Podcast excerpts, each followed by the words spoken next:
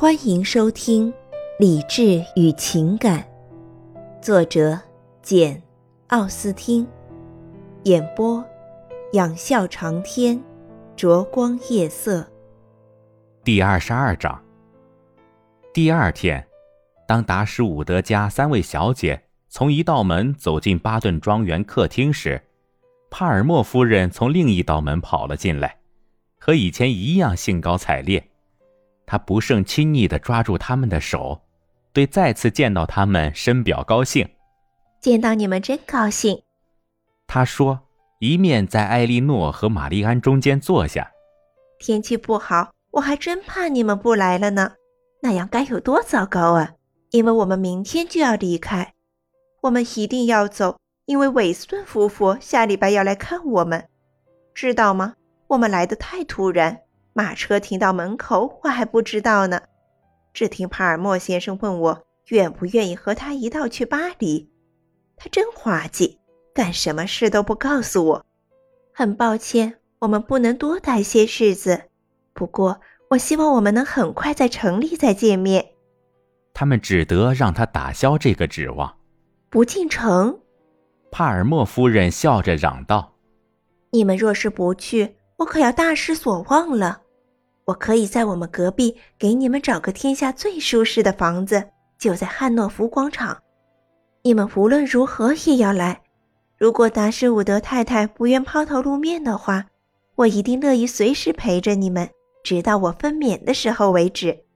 他们向他道谢，但是又不得不拒绝他的一再恳求。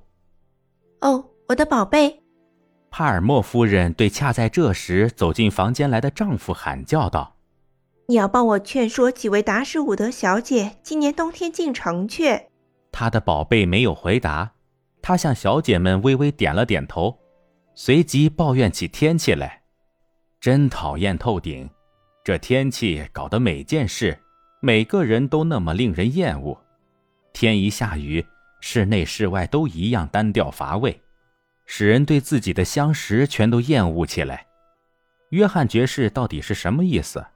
家里也不辟个担子房，会享受的人怎么这么少？约翰爵士就像这天气一样无聊。转眼间，其他人也走进客厅。玛丽安，约翰爵士说：“你恐怕今天没能照例去艾伦汉散步啊。”玛丽安板着面孔，一言不发。嘿，别在我们面前躲躲闪闪的。帕尔默夫人说：“说实在的。”我们什么都知道了，我很钦佩你的眼光，我觉得她漂亮极了。你知道，我们乡下的住处离她家不很远，大概不超过十英里，都快三十英里了。她丈夫说：“哎，这没多大区别。我从未去过她家，不过大家都说那是个十分优美的地方，是我生平见到的最糟糕的地方。”帕尔默先生说：“马迪安仍然一声不响，虽然从他的面部表情可以看出，他对他们的谈话内容很感兴趣。非常糟糕吗？”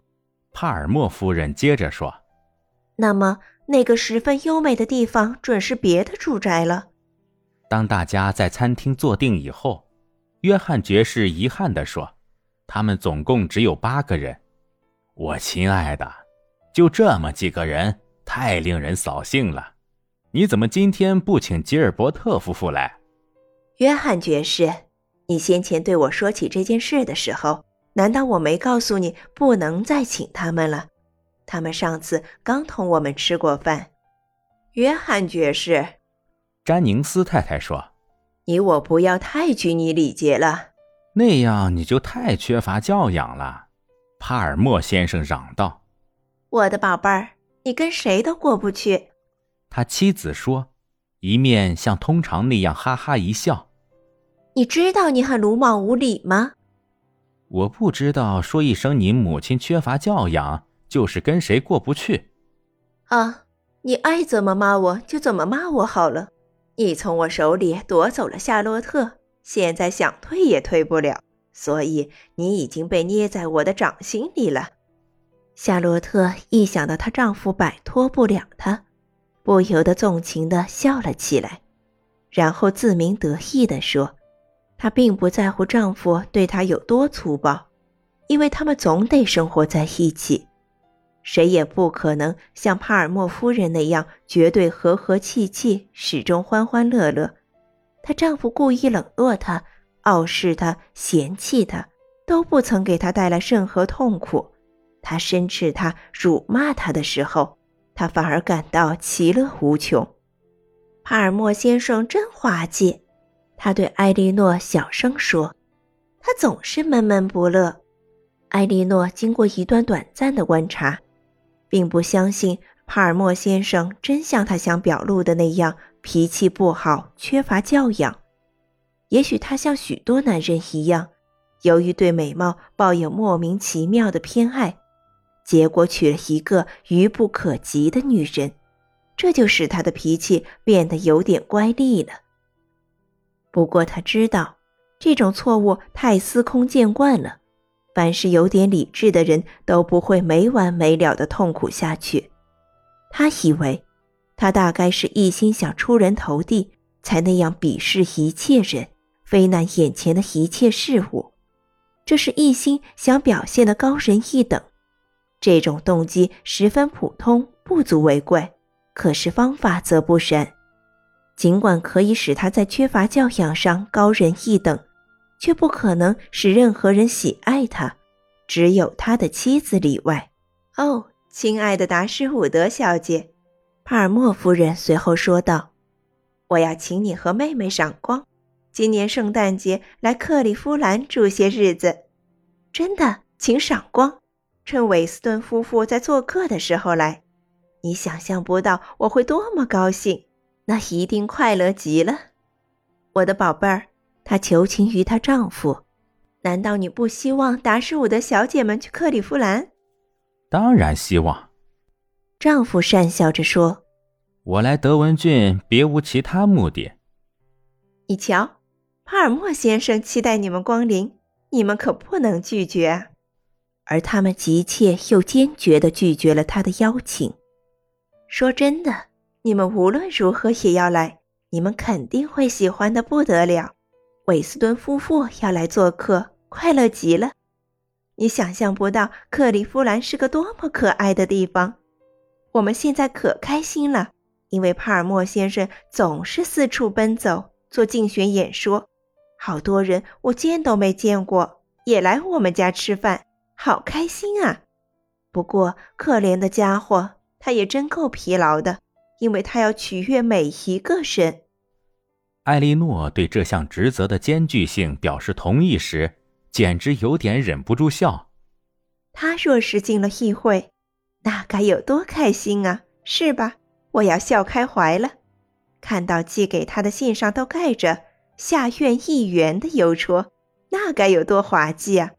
不过你知道，他说他绝不会给我签发免费信件的，他宣布绝不这么干，是吧，帕尔默先生？帕尔默先生并不理睬他。你知道，让他写信，他可受不了。